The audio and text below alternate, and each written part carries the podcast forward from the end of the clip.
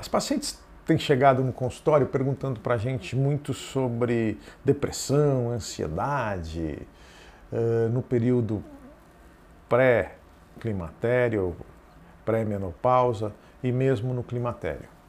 Meu nome é Rubens, eu sou ginecologista e vou conversar um minutinho com vocês sobre isso.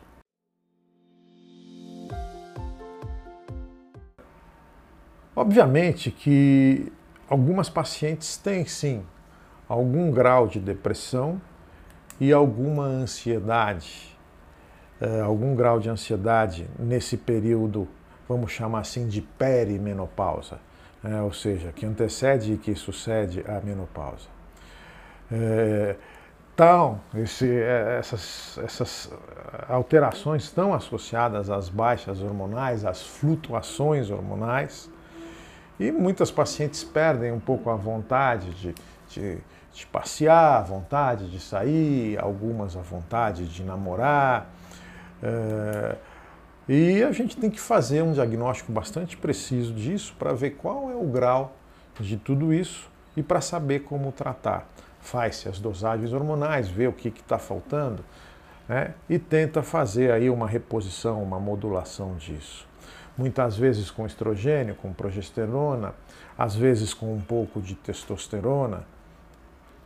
Precisa se avaliar muito bem também o cortisol, certo? E muitas vezes a gente fazendo essa reposição, esses sintomas vão embora.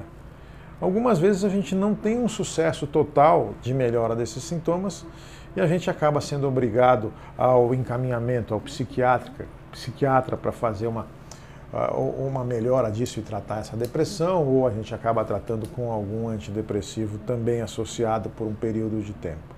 De qualquer forma, é uma coisa fugaz, passageira e que, se bem acompanhado, acaba imediatamente, a paciente volta ao normal da vida dela. Tá?